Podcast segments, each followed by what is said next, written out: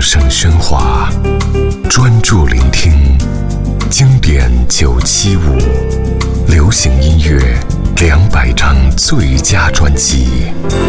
王菲《只爱陌生人》。继一九九八年《畅游》引起的注目新高，《只爱陌生人》再次由梁荣俊操刀十首歌的监制。整张专辑浓烈风格和清淡曲调相间，一紧一松，握牢了听者的心。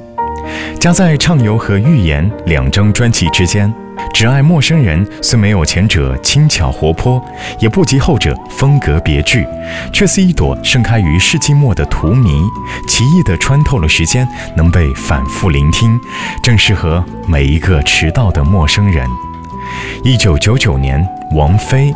只爱陌生人。